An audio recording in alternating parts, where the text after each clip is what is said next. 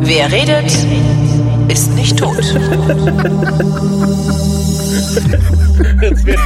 Willkommen zur Wirtschaftskunde. Sorry, sorry, sorry. sorry. Dem lustigsten ökonomischen Laber-Podcast diesseits der Baikal Amur Magistrale mit Rüdiger Bachmann aus Amerika, Hallo. äh, Christian Bayer aus Bonn Ja, hallo Holger. und Holger Klein aus Berlin. Guten Tag. Ähm, wir haben jede Menge Themen mitgebracht. Äh, einmal ähm, wollen wir wollen reden über Patentsozialismus, über Bildungsfolgen von Corona, Geldpolitik und Ungleichheit und über die äh, Sitzung des makroökonomischen Ausschusses für des Vereins für Sozialpolitik mit C, damit es exklusiver aussieht. Vorher aber müssen wir Christian Gelegenheit geben, abzuschwören. Wir müssen, erstmal müssen wir unseren Hörern sagen, freut euch auf fünf Stunden Podcast. genau. Gucken, ob ich das aushalte so lange. Ich bin den ganzen Tag am Arbeiten. Im Gegensatz zu euch habe ich ja gearbeitet. Ich bin ja kein Akademiker. Ähm, Christian, Naja. Ja. Da muss ja das Bruttoinlandsprodukt. genau. Der überwiegende Teil der Kommentatoren auf Frind ist ein bisschen so der Ansicht, dass deine Haltung zum Bundesverfassungsgerichtsurteil zum Klimaschutzgesetz reichlich unsinnig ist, ähm, was du letzte, letzte Sendung formuliert hattest. Ähm, ich habe so ein paar von den Kommentaren mal rausgezogen, einfach so exemplarisch. Du kannst, du kannst dich ja dann gerne dazu verhalten. Also wie gesagt, du hast jetzt Gelegenheit abzuschwören, ja. Also kehre um. Ich bin Protestant. Also, äh, einer schreibt, äh, da, dann werden drei Maßnahmen genannt, mit denen man China zu mehr Klimaschutz bewegen könne. Subventionen, Marktzugangsbarrieren, Appell an das gute Gewissen. Alle drei Maßnahmen funktionieren deutlich schlechter, wenn man sein Verhandlungspfand behalten will, anstatt mit gutem Beispiel voranzugehen, sagt der eine. Ähm, dann gibt es einen Kommentar, der sagt, es gibt einen Präzedenzfall, ähm, wie das, was ein Winzling wie Deutschland politisch fördert, die weltweite Verfügbarkeit grüner Technologien fundamental vorangebracht hat. Und das war das vielgescholtene EEG. Das haben wir exportiert, obwohl es immer hieß, das ist, äh, würde uns so beschränken. Ähm, dann Christians Argument, dass das Verfassungsgerichtsurteil Deutschlands Verhandlungsposition schwächen würde, scheint mir nicht nachvollziehbar. Je größer der im Vergleich zu Deutschland oder der EU zusätzliche Pro-Kopf-Ausstoß Chinas ist, desto stärker wird doch der Druck auf China, seine Emissionen ebenfalls auf ein allgemein akzeptiertes Niveau zu senken. Dann habe ich hier noch einen, ist eigentlich der schönste. Christians Argument zum Bundesverfassungsgerichtsurteil hinkt ja schon deswegen, weil es bei dem Urteil genau darum geht, ein bereits beschlossenes Abkommen einzuhalten. Es gibt hier nichts mehr zu verhandeln. Auftritt Ja. Bayer. Okay, fangen wir mit dem Moralargument an. Ich habe das ausprobiert jetzt während der äh, ähm, während der Pandemie und des Lockdowns und so weiter, indem ich meine eigenen Kinder nicht äh, in die Notbetreuung in Nordrhein-Westfalen geschickt hat, die ja so ist, dass wenn du sagst, ich habe Not, dann dann darf dein Kind in die Notbetreuung in die Schule. Äh, ich habe gedacht, meine Kinder haben nicht unbedingt Not im Gegensatz eben zu anderen Professorenkindern und äh, habe die dann halt nicht hingeschickt, sondern die zu Hause beschult. Das hat jetzt nicht so dolle geklappt, damit meine Professorenkollegen äh, zu überzeugen, sich auch zu überlegen, äh, dass sie keine Not haben. Also ich, kurz und gut, ich Tu, weiß tu nicht, nicht- tust du jetzt so, als wärst du die schwäbische Hausfrau? Nee, ich sag, ich sag nur, ich sag nur, äh, ich so so gerne ich, so gut ich es finde, gegen sich selber ähm, moralisches Verhalten zu fordern, äh, ist es, glaube ich, blauäugig zu glauben, dass wenn man mich, sich selber jetzt besonders moralisch verhält, dass dann alle Leute fliegenden fliegender Fahne oder wie man sagt, äh, hinter einem herziehen. Also ich, ich glaube das nicht. Ich halte also so, so schön der Gedanke ist, und er ist auch nicht ganz von der Hand zu weisen, äh, ein Vorbild zu sein, aber ich glaube, äh, die Macht des Vorbildseins ist eben doch sehr beschränkt. Und ich glaube, sie ist halt äh, da stark, wo man, äh, sagen wir mal, im engen und freundschaftlichen Kontakt ist. Und äh, also ich glaube, wir können China jetzt nicht unbedingt der Fall, ne? Richtig, ja. Also wir können sicherlich äh, sozusagen die, die Dimension vorbildhaft zu sein, äh, ist sicherlich wichtig in der Europäischen Union. Klammer auf, Klammer zu, da sind wir nicht besonders vorbildlich. Da sind andere Länder, von denen wir glauben, sie seien wesentlich weniger vorbildlich, wesentlich vorbildlicher. Beispiel Italien. Bis dort nicht UK auch, Klima ne? Klimaziele übererfüllt. Äh, UK ist jetzt nicht mehr in der Europäischen Union. Stimmt, ja. ja. Aber, aber, aber ja. Ähm, so, äh, ich habe jetzt Italien auch genannt, weil die sowohl ihre Klimaziele gut erfüllen, als auch keine Kernenergie haben. Äh, mhm. So wie wir, UK setzt massiv auf Kernenergie, ist ein ganz anderes Thema. Kann man äh, sich anders, dazu habe ich zu wenig Meinung. Äh, da gibt es andere Leute, die da eine andere Meinung haben. Ich glaube, Rüdiger hat da eine, eine, starke Meinung zu, ähm, wie, wie sinnvoll Kernenergie hier wäre. Ähm, Genau, also das ist dieses Moralargument, ich bin da sehr vorsichtig. Äh, vorsichtig. Das andere Argument ist, das ist alles schon ausverhandelt. Dem ist mhm. leider nicht so. Ich fände es toll, wenn es alles ausverhandelt wäre. Ist aber nicht, weil äh, im Pariser Klimaabkommen lediglich im Grunde genommen eine Absichtserklärung abgegeben wurde, möglichst 1,5 Grad, aber doch dann unter 2 Grad zu bleiben. So. Mhm. Und dann soll das äh, in nationale äh, Ziele übersetzt werden. Die sind, das haben wir für die Bundesrepublik getan im Rahmen der Europäischen Union. Aber da haben wir nur konkret formulierte Ziele bis 2030. Ähm, sozusagen, das sind nur die, die äh, engen Vorgaben, die es gibt und alles andere ist äh, in der Tat zu verhandeln. Und in der Europäischen Union ist das ja jetzt auch verhandelt worden. Äh, und da gab es andere Länder, die wollten weniger. Es gab vielleicht andere Länder auch, die wollten mehr. Und ähm, das sind Verhandlungssachen. Und da ist durchaus wichtig, was mit an den Tisch zu bringen, aus meiner Sicht. Also aber was, was hätten wir denn mit an den Tisch bringen können? Ähm, es ist ja jetzt nicht so, dass wir, um in, in deiner Waffen, Waffen- oder Abrüstungsverhandlungsmetaphorik zu bleiben von letztem Mal, ähm, es ist ja nicht so, dass wir beide einen Stapel Waffen gehabt hätten, von dem wir was hätten abbauen können. Die Verhandlungsmasse äh, ist äh, sicherlich darüber zu reden, wie viel äh, wir selber an äh, CO2-Reduktion mitbringen können und eben mitziehen, gleichziehen mindestens äh, das ist nicht viel, ja. Wir, wir sind, wir, wir tragen eben nicht so massiv zum äh, zum CO2-Ausstoß in der Welt bei, dass wir als einzelnes Land da besonders viel äh, machen können. Hm. Im, Im Rahmen der Europäischen Union da kann man schon was bewegen und dann kann die Europäische Union auf internationaler Ebene was tun. Konkret kann, kann, könnte die Europäische Union äh, viel mehr machen. Äh, sie könnte insbesondere sicherlich auch mehr im Zusammenhang äh, mit äh, den sich entwickelnden Ländern tun. Mhm. Ähm, da bin ich großer Fan äh, von der Idee äh, eines vielleicht Klimaclubs ähm, oder äh, darauf, aber da äh, insbesondere mit den sich industrialisierenden Ländern, die auch die Kapazitäten haben, Emissionen zu erfassen und da spielen dann auch Emissionen eine große Rolle.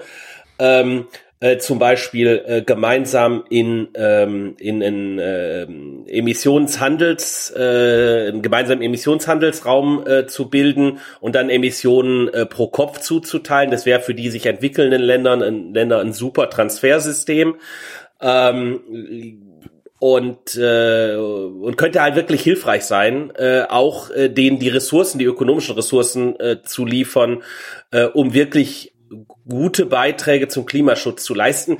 Und das sind, äh, ich weiß gar nicht, wie man das auf Deutsch sagt, low-hanging fruits. Ja, das sind Sachen, die man einfach umsetzen kann, äh, die viel kostengünstiger sind ähm, als äh, als als hier. Ja, also äh, weiß ich nicht, die äh, Ölkraftwerke in Kenia abzuschalten äh, die uralt sind, unzuverlässig äh, und der Industrialisierung in Kenia im Weg äh, sind und die durch äh, moderne regenerative Energien zu ersetzen, äh, ist eben viel kostengünstigere Einsparung von CO2 und, äh, und darum geht's mit dem gleichen Einsatz möglichst viel CO2 einzusparen. Ähm, und ich glaube, das ist, kriegst du halt mit Verhandlungslösungen äh, viel eher hin. Ein Partner, den man da auch an den Tisch holen muss, sind die Vereinigten Staaten, die nämlich ganz massiv äh, tendenziell gegen äh, internationale Transferzahlungen sind. Äh, äh, auch die beiden Regierungen will hauptsächlich daraus ein Industrieprogramm machen, was sich nach innen äh, ins, ins äh, Inland wendet, als vielmehr äh, sich um diese internationale Dimension kümmert. Es gibt noch einen, den fand ich auch ganz interessant. Äh, der Punkt ist, dass am Ende eine treibhausgasneutrale Welt wartet, in der das, dasjenige Land einen Wettbewerbsvorteil hat, das zuvor seine Grenzvermeidungskosten am effektivsten gesenkt hat. Beim Wettrüsten hat man am Ende nur Frieden, aber keinen Wettbewerbsvorteil. Was sind Grenzvermeidungskosten? Grenzvermeidungskosten sind die Kosten, eine zusätzliche Einheit CO2 zu so. emittieren. Also die, die ja. das sind, ist der, der Vorteil, eine zusätzliche Einheit äh, CO2 zu emittieren. Sozusagen das, was, was du einsparst, wenn du äh, eine Einheit CO2 hm. mehr emittieren würdest. Dann sparst du Ressourcen äh, und umgekehrt ausgedrückt sind das die Grenzvermeidungskosten. Aber dann habe ich ja tatsächlich einen Wettbewerbsvorteil, wenn ich mir jetzt so richtig den Arsch aufreiße und der Musterknabe bin. Ähm haben die anderen noch viel mehr Kosten, wenn es darum geht, äh, CO2 zu vermeiden. Beziehungsweise zu emittieren und dafür zu bezahlen. Ja, das, das ist, das stimmt zunächst einmal. Äh, insofern kann das äh, eine sehr sinnvolle äh, Investitionsstrategie sein. Äh, tatsächlich, aber das, aber das funktioniert natürlich nur, wenn man, wenn man wirklich auch als Welt äh, am Ende äh, äh, bei der Nummer landet, äh, dass man ähm, bei C weltweiter CO2-Neutralität ist. Äh, wenn die anderen sich das nicht drum kümmern, ähm, dann hilft einem das ganz herzlich wenig, weil dann weder äh, das Klimaziel eingehalten wird, noch man irgendeinen Wettbewerbsvorteil davon hat, wenn man der Einzige ist, der äh, sich darum kümmert, äh, CO2-neutral zu fahren. Und, und das ist viel eher, wo ich, wo ich meine Sorgen habe, weil wir haben momentan äh, weltweit einen Anstieg der CO2-Emissionen, nicht einen Rückgang. Die anderen, die du gerade erwähnt hast, wären das die anderen weltweit oder die anderen innerhalb der EU? Ne, die anderen weltweit. Okay. Innerhalb der EU ist der am besten, ist tatsächlich der am besten dran, der am, am, am schnellsten spart, oder? Ja, ne, das kommt, es, es ist komplizierter. Es kommt halt drauf an. Mist. Ja, also natürlich grundsätzlich ist es so, dass äh, wenn ich, das ist eine, also CO2-Emissionen sind eine knappe Ressource. Ja. Äh, je weniger ich davon einsetze, desto günstiger kann ich produzieren. Mhm. Zunächst einmal. Das ist äh, individual wirtschaftlich auf jeden Fall das richtige äh, und auch gesamtwirtschaftlich äh, das richtige, die richtige Betrachtungsweise. Und jetzt kommt aber das große Aber. Ich kann aber auch ineffizient äh, äh, anfangen einzusparen. Also indem ich mir Regeln mache, äh, so dass ich besonders viel Arbeit einsetze, äh, um CO2 einzusparen, wenn ich auch was anderes machen könnte. Mhm. Also ne, wenn, wenn, wenn wir uns jetzt überlegen würden, wir machen keine Solaranlagen und keine Windräder, sondern jeder von uns muss drei Stunden am Tag irgendwie Fahrrad fahren, um Strom zu erzeugen. Das ist eine völlig banane Vorstellung, ja, aber ich will einfach nur das, das, das, vielleicht würde es mir auch helfen, ja. Aber, aber jedenfalls, ich will sozusagen, ich will ein absurdes Beispiel machen. Ich kann mir ja, irgendeine ja. Regulierung vorstellen, die halt irre kostspielig ist. Ja. Und dann habe ich überhaupt keinen großen Vorteil davon, mir diese irre kostspielige Regulierung aufzuerlegen. Also, äh, ja, natürlich, äh, auf Sicht ist es schon so, dass innerhalb dieser äh, äh einer Welt, in der CO2-Emissionen ein knappes Gut sind, äh, ist es äh, gut, wenn ich Kapitalgüter geschaffen habe äh, in der Zukunft, mit denen ich CO2-Emissionen, ähm, also die, die Dinge produzieren können, ohne dass ich CO2-Emissionen produziere. Das ist ein Wettbewerbsvorteil, definitiv. So, daraus folgt aber zunächst einmal noch nicht besonders viel aus meiner Sicht. Leider. Also wenn, wenn es so wäre, dass daraus alles folgt, da bräuchten wir auch gar nichts regulieren, weil dann wäre es irgendwie völlig im äh, einzelwirtschaftlichen Interesse, sich entsprechend drum zu kümmern. Ja. So, nachdem, nachdem Christian dann nicht abgeschworen hat, kümmern wir uns jetzt um äh, den exklusiven. Ver übrigens, ist, die, die ähm, Zigarettenindustrie hat übrigens auch irgendwann mal angefangen, Zigarette mit C zu schreiben, damit es exklusiver aussieht. Genauso wie der makroökonomische Ausschuss des Vereins für Sozialpolitik, der heute gesessen, äh, getagt hat und ihr beiden wart dabei. Was ist das? Ja, also da muss man das, da tatsächlich mal sagen, der, der, also der Verein für Sozialpolitik, das ist tatsächlich eine Traditionsschreibweise, weil man tatsächlich, und äh, der Verein für Sozialpolitik ist eine der ältesten Ökonomenvereinigungen der Welt. Uh. Äh, wenn nicht sogar die älteste, das weiß ich nicht genau, aber einer der ältesten, also einer der traditionsreichsten, wurden im 19. Jahrhundert gegründet und damals hat man Sozialpolitik äh, tatsächlich, oder war es zumindest möglich, wurde das Sozial- oder Sozialpolitik mit C zu schreiben. Äh, ich habe hier, hab hier irgendwo ein Buch, das heißt Sozialdemokraten auf dem Monde. Das ist auch mit C geschrieben. Das. Ja, siehst du mal. Also das ist wohl eine alte Schreibweise und man hat das, man hat das äh, aus Traditionsgründen vermutlich mal gerne beibehalten. Zumal ja der Verein für Sozialpolitik tatsächlich ähm, sozusagen als das anti-neoliberale Programm mal gestartet ist, wenn man so will, auch wenn es da, da, damals den Begriff Neoliberalismus noch nicht gegeben hat, weil da war noch der Altliberalismus voll im Schwange. Aber das waren tatsächlich, man hat die auch äh, Kathedersozialisten genannt, also Professoren mhm. in Deutschland. Das war eine Vereinigung von Professoren, die sich sehr eben um die soziale Frage im 19. Jahrhundert gekümmert ah, hat Okay. und tatsächlich äh, da äh, sich Gedanken gemacht hat. Also das ist eigentlich nur, ja, man heute würde man vielleicht sagen, eine linke äh, ist als linke Veranstaltung geboren worden und dann ist sie im Dritten Reich tatsächlich hat sie sich aufgelöst und äh, nach dem Krieg wurde sie dann eben so als allgemeine Ökonomenvereinigung äh, wiederbelebt und der Verein für Sozialpolitik ist tatsächlich im Grunde genommen die ja die Vereinigung äh, deutschsprachiger Ökonomen kann man sagen. Da kann man dann glaube ich ab Diplom, wenn man ein Diplom hat, kann man da im Prinzip Mitglied werden. Das geht dann also, wie gesagt, vom, äh, vielleicht gibt es auch schon studentische Mitgliedschaften, das weiß ich gar nicht, das kann sich mal geändert haben, aber so ab, ab Diplom Volkswirt oder heute eben Bachelor, Master äh, Volkswirt äh, bis zum Professor, dann äh, ist das eine Vereinigung, die eben die, ja, die nicht nur die, Inter die, die Interessen der deutschen Ökonomen äh, äh, vertritt, ja, äh, ist natürlich, wie gesagt, tatsächlich sehr professoral lastig, weil die irgendwie am längsten dabei bleiben natürlich. Sozusagen unsere Lebensaufgabe, die Ökonomie, ja, bei anderen, mhm. bei Studenten mag sich das dann ändern. Äh, und äh, was, was die jetzt haben, ist, also es gibt also den allgemeinen Verein, der hat auch einmal eine Jahrestagung, äh, die durchaus wichtig ist, jedenfalls im deutschsprachigen Raum, wo dann eben neue wissenschaftliche Papiere vorgetragen werden. Und ähm, was, was der Verein eben hat, ist äh, sogenannte Ausschüsse, ja, die eben thematisch gegliedert worden sind. Und in der Tat hat es nach dem Krieg angefangen, äh, wenn ich es richtig äh, in Erinnerung habe, ähm, äh, tatsächlich mit dem theoretischen Ausschuss, äh, der damals in der Tat äh, äh, tatsächlich äh, dafür verantwortlich war, den Keynesianismus in Deutschland äh, äh stark zu machen. Ja? Also das ist auch eine, eine, eine letztlich pol politische Lobbyorganisation dann auch gleichzeitig, oder? Nee, das ist genau der Unterschied des Vereins nach dem Krieg zum Verein vorm, vor ah, okay. vorm Krieg. Ja. ja, der Verein, der Verein für Sozialpolitik ursprünglich war tatsächlich äh, ja so mäßig politisch or orientiert. Also der war auf der einen Seite grenzte er sich zu den Sozialdemokraten ab und die waren ihm alle viel zu radikal äh, und die Kommunisten natürlich erst recht.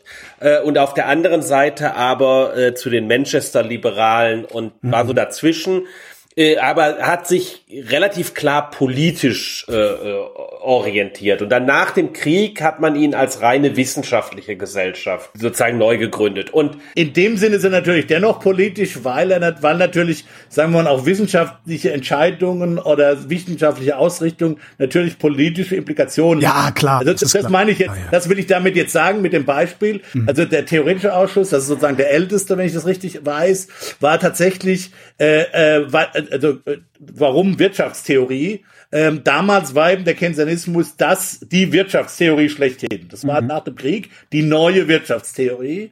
Und in Deutschland war ja nach dem Krieg, muss man sich vorstellen, war ja während des Krieges natürlich isoliert. Ja. ja also auch die, die führenden Ökonomen in Deutschland waren zum Teil schon isoliert. Ähm, äh, also die haben auch zum Teil auch gar nicht die neuen Lehrbücher und so weiter bekommen ähm, und, äh, und mussten das dann nachholen. Und tatsächlich in den 50er Jahren haben eben tatsächlich in diesem Verein in der deutschen Wirtschaftswissenschaft zunächst, aber das hat ja dann Auswirkungen gehabt in den 60er Jahren, wenn man dann über die keynesianische Wirtschaftspolitik und Karl Schiller und das Stabilitäts- und nach der, dachte, aber das ist so der Diffusionsprozess gewesen. In den 50er Jahren hat der theoretische Ausschuss tatsächlich den Keynesianismus Journalismus äh, in Deutschland, in, in der deutschen Wirtschaftswissenschaft an den deutschen Universitäten äh, eben tatsächlich hoffähig gemacht. Da wurden äh, keynesianische Themen tatsächlich diskutiert. Und das muss man auch sagen, damals war das tatsächlich auch noch so ein, ja, so ein, äh, so eine Art LinkedIn, ja, äh, für professorale Stellen. Also da wurden dann tatsächlich Professuren auch sozusagen ja im, im Hinterzimmer äh, ausgemacht, wer welcher wer welchen Assistenten irgendwo nimmt und habilitiert und dann möglicherweise auf irgendwelche Stellen sitzt. Das ist heute nicht mehr so, kann ich gleich sagen. Nicht, dass die Zuhörer da irgendwelche Ergeb äh, äh, komische Ideen bekommen. Aber damals war das schon noch so üblich. Und ähm, also das hat das hat durchaus, ohne dass die Bevölkerung das weiß, das hat durchaus, äh, jedenfalls damals, ich glaube nicht, dass wir heute den Einfluss haben, Aber damals war das tatsächlich echt wichtig, äh, die deutsche Wirtschaftstheorie auf den internationalen Stand nach dem Krieg damals. Und wie gesagt, das war der Keynesianismus zu bringen. Und dann hat sich das hat, heute macht der theoretische Ausschuss was ganz anderes. Das ist hochabstrakte mathematische Wirtschaftstheorie, das da verhandelt wird. Aber das, die Ausschüsse haben sich dann über die Zeit ausdifferenziert. Heute gibt's, glaube ich, ich sage jetzt mal so 20 verschiedene, alles Mögliche. Ja, Regionalökonomie, Handels, Außenhandelsökonomie, äh, monetäre Ökonomie und unter anderem dann eben auch äh, äh, den Ausschuss, den der übrigens der Christian, kann man ja mal sagen, leitet, also der, der ist der Vorsitzende zurzeit, ähm, äh, den makroökonomischen Ausschuss. Und äh, der ist, glaube ich, der ist relativ spät. Wir sind relativ jung, ne? Okay. Wir sind der Jüngste, der Jüngste. Wir sind, Wir sind sogar der Jüngste. Nee, nee. Also, oder? Oder gibt dann erst einen gegründet. Ah, okay, okay. Wir waren für lange Zeit, wir waren für lange Zeit der Jüngste. Ähm, ähm, eine Frage, Rüdiger. Bist du überhaupt ein deutscher Ökonom? Äh, ja, das ist jetzt ganz interessant. Also früher gab es da durchaus äh, von den Kollegen, von den älteren Kollegen gab es da durchaus äh, Widerstand ja. äh, gegenüber, äh, sagen wir mal, Leute. Also man sollte irgendeinen Bezug zu Deutschland haben. Das naja gut, den hast du ja. Äh, Im Prinzip, also im Prinzip ist jeder, ist jeder, der bestimmte, sagen wir mal, eine wissenschaftliche Qualifikation hat, dann auch willkommen. Aber man sollte halt schon einen Bezug zu Deutschland irgendwo haben, sonst macht das ja auch ganz Sinn. So würde man das ja auch vermutlich nicht wollen. Ich meine, das ist, das ist jetzt nicht so, ich meine, so elit elitär, außerhalb Deutschland ist es nicht, ja. Okay. Äh, also das da insofern erledigt es von selbst durch Angebot und Nachfrage. Aber früher gab es tatsächlich auch durchaus Widerstand von den lokalen Kollegen gegenüber den amerikanischen, also den Deutschen in der amerikanischen zum Beispiel ist, ist ja meistens Amerika Diaspora, mhm. Diaspora. Ähm, das hat sich aber inzwischen erledigt. Wir sind einige Kollegen, die an, die aufgenommen worden sind in den letzten Jahren, die an amerikanischen Universitäten lehren, wenn man das will. Es gibt auch viele deutsche Ökonomen, die hier sind und die sagen, das interessiert mich eigentlich nicht, so groß ist mein Bezug zu Deutschland nicht mehr. Also da gibt es durchaus unterschiedliche Geschmäcker, aber mir macht es jedes Mal Spaß. Und ähm, ja, und es, es ist halt im Zuge der auch der Internationalisierung der deutschen äh, Wirtschaftswissenschaften im Allgemeinen, aber speziell auch der deutschen Makroökonomik in den letzten, naja, sagen wir mal zehn Jahren. Wie gesagt, also das, äh, sagen wir mal so, der, der, der vom, vom Habitus her schon oder von der internationalen Ausrichtung ist ein Vorsitzender wie der Christian jetzt schon ganz anders wie noch Vorsitzende, die da vor zehn Jahren dabei waren, die doch sehr, sagen wir mal, altdeutsch professoral waren, wenn ich das jetzt mal so sagen darf. Was besprecht ihr denn da so im makroökonomischen Ausschuss? Also ganz konkret. Oder dürft ihr das nicht sagen? Also wir, nee, nee, nee, also wir vergeben keine Professuren mehr, um das ganz klar zu Ach, ich wollte mich gerade drum bewerben. Sorry. Also was, was hatten wir heute so auf dem Programm? Ähm Zunächst mal sollte man sagen, dass es letztlich darum geht, neue Papiere äh, zu präsentieren, an denen die Mitglieder, an denen einerseits die Mitglieder arbeiten und es gibt auch immer äh, Aufnahmen, Neuaufnahmen, darum geht's hauptsächlich. Also, also organisatorisches sozusagen. Nee, so Leute, Leute, also Leute stellen sich mit einem, also wir, wir haben so eine Liste von Leuten, die wir interessant finden, die wir gerne im Ausschuss hätten, äh, gegebenenfalls, die stellen sich mit einem Forschungspapier vor.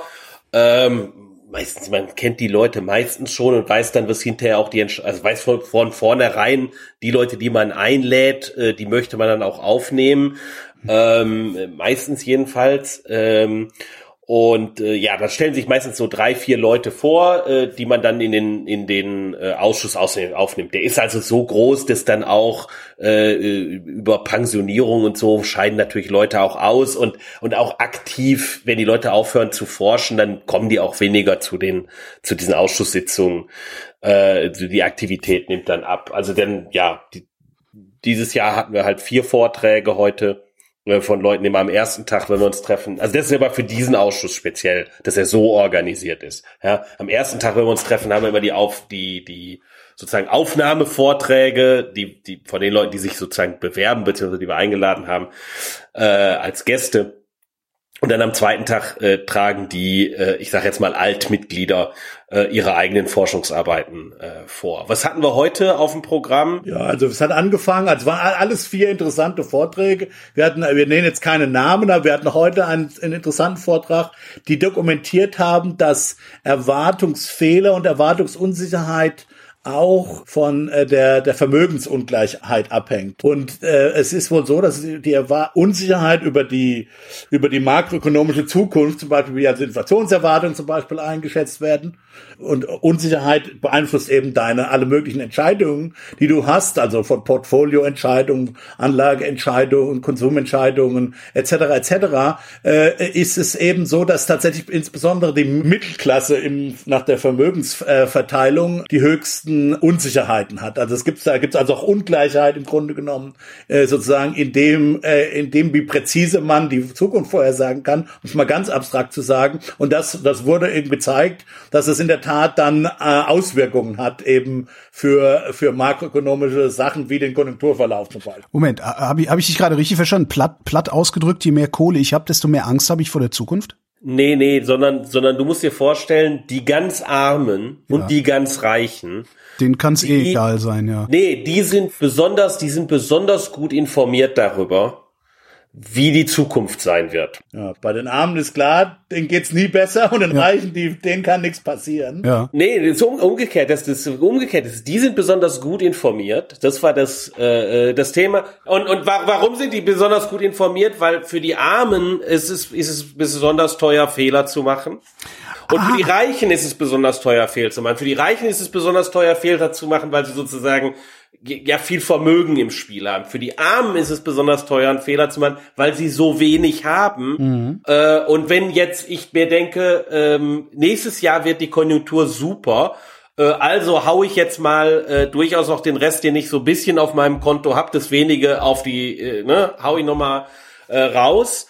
Und dann ist nächstes Jahr die Konjunktur aber scheiße und ich krieg immer noch, Entschuldigung, und ich krieg immer noch äh, keinen Job dann äh, ist halt richtig doof, wenn ich dann plötzlich nichts mehr habe. Insofern äh, haben, also das ist die Erklärung dann für das, was man findet in den Daten. Was man findet ist, die ganz Reichen, die ganz Armen sind besonders gut informiert. So die Mittleren, äh, die sind halt, ähm, denen so bisschen gut geht, aber die nicht viel Vermögen, die nicht wirklich viel Vermögen haben. Ähm, ja, die brauchen sich letztlich nicht besonders gut informieren. Also so die, die am wenigsten informierten waren so die in den Daten, wenn ich es richtig jetzt im Kopf habe, die zwischen dem 20. und 40. Äh, Perzentil, also sozusagen die untere äh, Mittelklasse in der in der Vermögensverteilung. Das ja, in Deutsch auf Deutsch übersetzt der Bild-Zeitungsleser. Aber auch mal ganz, ganz interessant, warum ist der denn so schlecht informiert? Der hat doch auch was zu verlieren. Ja, eben, aber eben, also die, die, jedenfalls die Erklärung, die die Kollegen hatten, äh, war relativ wenig, hat er zu verlieren, weil ähm, äh, sozusagen das Vermögen ist hinreichend da, um ähm, also das, wenn, wenn, wenn ich jetzt denke, es geht aufwärts und es geht aber tatsächlich abwärts. Ja. Und äh, das Risiko ist eben dann da, dass ich äh, den Job verliere. Also der typische untere 20 Prozent, äh, untere 40 Prozent äh, Vermögen, die, die, die typische Person hat äh, vielleicht, mh, muss dir vorstellen, hat halt ein, arbeitet, also ist, ist berufstätig, äh, ist nicht arbeitslos und ähm, hat irgendwie ein bisschen was an Vermögen, aber nicht viel. Ja, also vielleicht sagen wir mal so äh, drei Monatseinkommen oder so Okay. gespart. Also ja? der, das ist jetzt nicht der, das ist jetzt nicht so ein Typ wie ich, der seine eigene Wohnung besitzt. Nee, nee, nee, nee. Also äh, äh, damit ist man in der Vermögensverteilung in den oberen 80 Prozent typischerweise. Okay. Ja, also bist da so. besser informiert. Man sollte aber vielleicht mal dazu sagen, dass die, die, die Grundprämisse hier ist tatsächlich, dass Informationen sich zu besorgen irgendwie Kosten erzeugt. Weil sonst würden die ja, wären ja alle in, in, perfekt informiert. Genau, also, genau. Es muss irgendwelche, also es muss entweder, also es muss kognitive Kosten haben, also oder auch tatsächlich monetäre Kosten. Du musst dich halt tatsächlich im Internet informieren. Zeitkosten, also in irgendeiner Form muss es, muss es, äh, äh, also es muss quasi eine, eine mehr oder weniger aktive Entscheidung von bestimmten Leuten geben, zu sagen, ich informiere mich mehr oder weniger. Ja, ein Aufwand, ja, ja, ja. Genau, und derjenige, der halt jetzt, sagen wir mal, so, ein- so ein paar Monatseinkommen auf dem Sparbuch hat, der denkt sich, und, und beschäftigt ist, der denkt sich, okay, also ähm, wie viel würde ich jetzt sparen, äh, wenn, wenn ich glaube, die Zukunft ist gut? Wie viel würde ich sparen, wenn ich glaube, die Zukunft ist schlecht? Ja. Äh, und der Unterschied ist jetzt nie so richtig groß. Ja, weil ähm, sozusagen für mich, für denjenigen ist jetzt wenig entscheidend, wie hoch ist die Verzinsung, die er kriegt auf seine äh, äh, auf seine Ersparnis. Das ist so ein geringer Anteil an seinem Gesamteinkommen, die Verzinsung. Das heißt, darüber Informationen zu bekommen, ist nicht besonders wertvoll. Andererseits ist es aber auch nicht so, dass, dass der jetzt unbedingt den, den Cent umdreht und sagt, ja, jetzt muss ich entscheiden, ähm, äh, ja, spare ich das jetzt noch, äh, weil nächsten Monat könnte es ja noch viel schlechter gehen. Oder so. Sondern das ist letztlich, ja, bisschen mehr, bisschen weniger sparen. Richtig großen Unterschied macht's halt nicht. Ähm, äh, mich ein bisschen mehr, bisschen weniger, das war jetzt nicht im Rahmen von deren Theorie oder Modell, äh, sagen wir mal, auf der Arbeit anstrengen, äh, um sicher zu gehen, dass ich den Job nicht verliere, macht dann auch irgendwie jetzt nicht den riesen äh, Unterschied, äh, ob es jetzt gute oder schlechte Zeiten sind. Also insofern zu lernen darüber, wie gut oder schlecht sind denn jetzt die Zeiten eigentlich, macht dann nicht so einen Riesenunterschied für diese Person, die ist so, ein, so halbwegs abgesichert finanziell, aber eben hat nicht so viel Vermögen, dass die sich jetzt wirklich informieren muss, äh, um zu sehen, ähm, wie sind jetzt die Investitionschancen oder so. Ist das noch Grundlagenforschung oder ist die Frage schon gestattet, was wir mit diesem Wissen anfangen?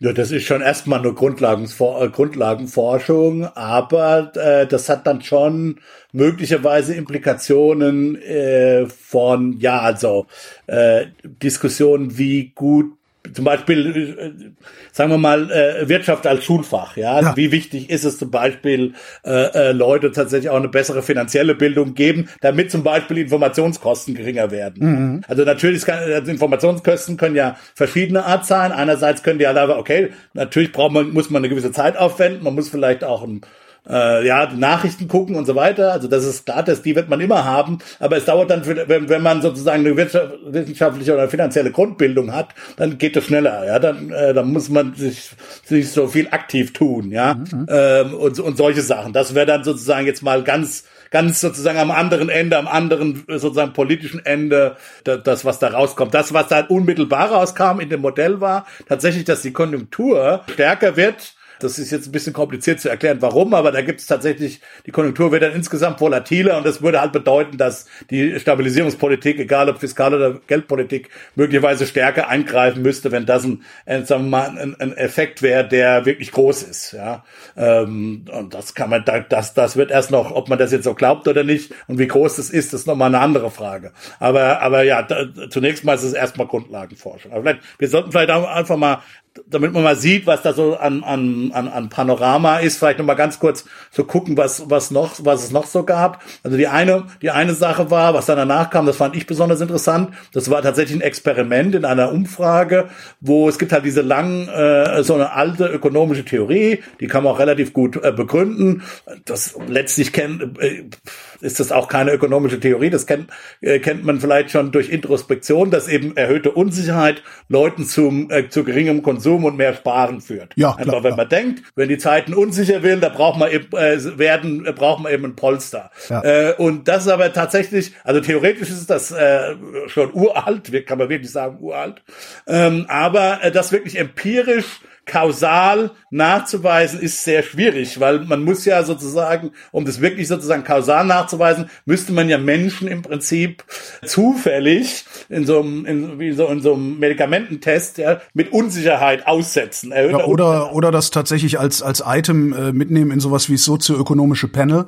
Ja, macht mal, aber das reicht ja nicht, weil das, das ist ja dann nicht exogen. Ah, stimmt. Das ist ja nicht, dann verstehst du, das ist ja nicht zufällig, sondern manche Leute sind halt unsicher aus völlig anderen Gründen. Das kann auch zusammenhängen mit ihrer Konsumentscheidung. Und dann hast du, kriegst du das, die Korrelation, wissen wir auch schon, das ist auch schon relativ alt, aber das ist wirklich kausal im Sinne von einer Unsicherheit verursacht mehr Sparen oder verursacht weniger Konsum. Das ist wirklich nachzuweisen schwierig. Da gibt's jetzt eine, eine neuere Technik, dass man eben Leute äh, in Umfragen tatsächlich äh, unterschiedliche Szenarien gibt, unterschiedliche Aussagen von Experten, um sie dann äh, sozusagen in ein anderes Mindset zu bringen, um es mal gro- grob gesagt zu sagen. Und das äh, wurde tatsächlich gemacht und da kommt tatsächlich raus, also die Theorie wurde da bestätigt, Ja. wenn man die Leute mit Informationen äh, also eine eine Untergruppe äh, äh, von Leuten, von Survey-Teilnehmern, Umfrageteilnehmern, dann äh, mit Informationen berieselt, die tatsächlich eine höhere makroökonomische Unsicherheit nahelegen, dass sie dann erstens unsicherer werden und tatsächlich gegen, gegenüber denen, die eine andere Art von Informationen bekommen, unsicherer werden und tatsächlich ihren Konsum äh, reduzieren und äh, mehr sparen. Also das ist, äh, das war ganz nett. Das, das war so ein anderes, äh, ein anderes Papier, das da vorgestellt wurde. Äh, ja, Was ja eigentlich dann auch wieder so ein, ja, eine sich selbst erfüllende Prophezeiung ist, ne? In dem Moment, wo ich, wo ich denke, äh, also die, die Zukunft wird unsicher, ich mache mal Konsumverzicht, wird die Zukunft tatsächlich schlechter, weil ich Konsumverzicht geübt habe. Wenn ich das jetzt auf eine ganze Population hochskalieren würde. wenn man eine ganze Population kann das durchaus Ja. sein, aber hier geht's jetzt erstmal nur darum, um das Einzelverhalten rauszukriegen. Ob das als das Einzelverhalten, ob das eine gute, sagen wir mal, Verhaltenstheorie ist. Mhm. Und wie gesagt, also das ist eine uralte Verhaltenstheorie oder das, äh, die, die Ergebnisse ergeben sich äh, äh, aus eben einer Standard, letztlich Verhaltenstheorie der Ökonomik, aber richtig kausale Evidenz ist schwierig zu bekommen, weil wir ja nicht experimentieren können mit, mit lebenden Menschen. Und da hilft man sich jetzt eben durch sogenannte Umfrageexperimente. Das kommt jetzt immer mehr. Man hat das auch im Labor schon vermutlich gemacht. Ähm, aber wie gesagt, äh, im Labor hat man immer das Problem, wen, wen testet man da eigentlich? Sind halt irgendwelche Studenten, ja. Wie man das ist, ist es dann extern valide. Und das Schöne an diesen Survey, diesen Umfrageexperimenten ist, dass es tatsächlich die, die normale Bevölkerung ist, die da halt an diesen Umfragen teilnimmt. Und das ist, das, das war eine Arbeit aus Deutschland auch. Also das bezieht sich auch Das auf war die Deutschen oder den Deutschen. von einem Würde das, Kollegen, äh, äh, das war mit tatsächlich mit Europäischen. Daten, Okay. ähm, aber tatsächlich von Kollegen aus Amerika hauptsächlich. würde das mit amerikanischen Daten genauso aussehen? Oder haben die Amerikaner ein derart verschiedenes Konsumverhalten von unserem? Ist eine interessante Frage. Weil ne, der, Amerik der Ami, der lebt auf Pump und so, ne, kennt man ja diese Geschichten irgendwie. Also das war das, das also in den europäischen Daten war das so, dass es relativ stabil über die Länder war. Ja. Genau, die haben für sich verschiedene europäische Länder angeguckt, das schon. Aber Amerika, äh, ich meine, Holger hat recht. Amerika ist natürlich möglicherweise noch mal was anderes. Man kann Klar. es natürlich erst dann wissen, wenn man es in Amerika macht, muss man auch dazu sagen. Also man müsste das, das Experiment tatsächlich in Amerika wiederholen. Aber ich, also ich weiß, die, die Korrelationseffekt, den gibt's. Den hat man in der Tat tatsächlich auch gefunden. Wenn man sich amerikanische Daten anguckt, da ist äh, erhöhte Unsicherheit und erhöhtes Sparen tatsächlich auch korreliert. Äh, aber jetzt den, die, das genaue kausale Experiment, das weiß ich nicht, dass das in Amerika schon mal gemacht wurde. Also normalerweise funktionieren aber diese Survey-Experimente meistens in Amerika besser, weil die Leute äh, schlechter informiert sind vorweg. Und das heißt, ich kann die tatsächlich mehr bewegen. Ähm, wir, Rü Rüdiger und ich, wir haben ja auch ein Papier, wo wir auch so ein Survey-Experiment gemacht haben und das ist, äh, also wir, oder wir haben eine Forschungsarbeit, das ist noch gar kein Papier, wo wir auch so ein Survey-Experiment gemacht haben und das ist im Grunde genommen grandios fehlgeschlagen, weil irgendwie 95 Prozent der Leute hervorragend informiert sind über das, wo wir die Leute experimentieren lassen wollten. Und da ist halt dann, kannst du wenig an Informationen in die Leute reintragen, wenn alle Leute sagen, ach echt, Tell me something new, ja. ja. Genau, ja. Gut, das war in unserem Fall kann man ja sagen, ging es um den Kinderbonus und also im letzten im letzten Sommer da ja haben wir auch schon mehrmals drüber gesprochen und da ist tatsächlich so, dass die Bevölkerung halt tatsächlich relativ gut informiert war, dass dieser Kinderbonus einfach kommt. Insofern. Aber das, das ist doch eigentlich ist das doch total cool. Ihr hockt zusammen und äh, es gibt immer coole Forschungsergebnisse. Wie oft sitzt ihr denn da zusammen?